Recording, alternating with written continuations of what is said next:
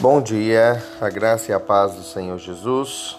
Quero ler o texto de Romanos 8, 31, que diz assim: Que diremos, pois, à vista dessas coisas?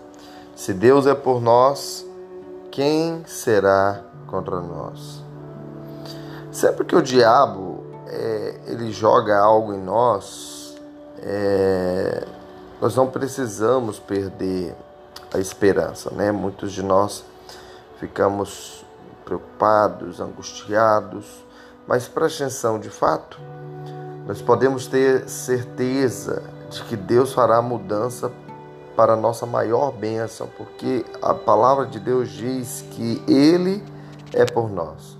Então, quando Deus criou o homem lá no, lá no Gênesis, deu ao homem o domínio sobre tudo na terra. O homem tinha uma autoridade né, sobre tudo. Relacionamento com Deus, grandes coisas haviam na vida do homem. Mas quando Adão caiu, o pecado e a morte entraram no mundo e o homem acabou perdendo sua autoridade para o diabo.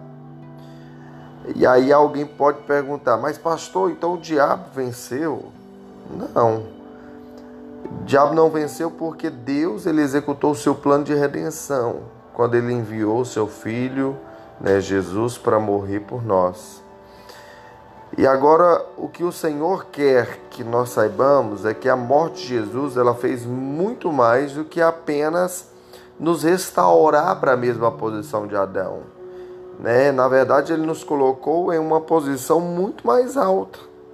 Então, quando o Pai ressuscitou Jesus dentre os mortos, nós que estamos em Cristo, nós fomos ressuscitados com Ele. É isso que está lá nas cartas de Paulo. E em outras palavras, agora nós estamos também assentados com Cristo à direita de Deus nos lugares celestiais. Ou seja, muito acima de todo principado, todo poder, todo domínio e todo nome que é nomeado aqui na terra não apenas nesta era, mas em todas as eras, mas também naquilo que é necessário. Isso está lá em Efésios 1, 21. Agora, Adão nunca teve essa posição. Então, essa posição é muito mais alta. Tudo que está em Cristo, toda autoridade que está em Cristo, toda todo domínio que está em Cristo, todo poder de Cristo, toda posição de Cristo, ela também está sobre nós. E esse precisa ser nosso entendimento. Por isso, Cristo não está doente no céu, nós também não estamos doentes na terra. Cristo não é pobre no céu, nós também não somos pobres na terra.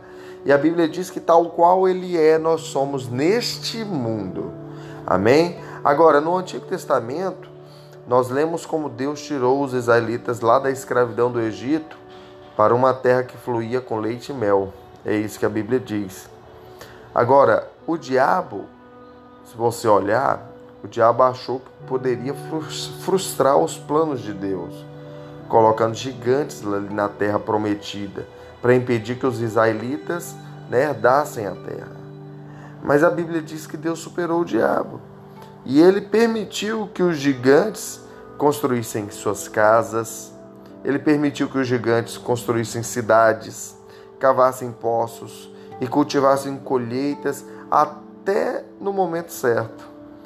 E quando deu esse momento certo, a Bíblia diz que Deus então trouxe os israelitas para essa terra e expulsou os gigantes. Em outras palavras, os, israelitas eles acabaram herdando grandes cidades bonitas que eles não construíram, casas cheias de todas as coisas boas que eles não encheram ou abasteceram, poços escavados que eles não cavaram, e vinhas e oliveiras que eles não plantaram.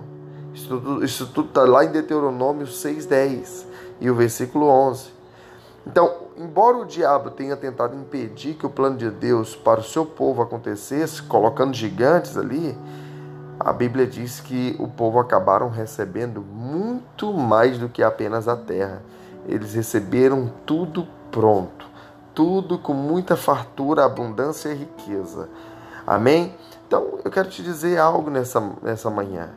O diabo ele pode até lançar obstáculos, circunstâncias ruins a você, mas Deus vai mudar, transformar, mudar o curso, né? E vai transformar esses planos do diabo para obter maior bênção a seu favor. Sabe por quê? Porque Deus é por você. Amém? Que você tenha essa segurança na sua vida hoje e sempre em nome de Jesus.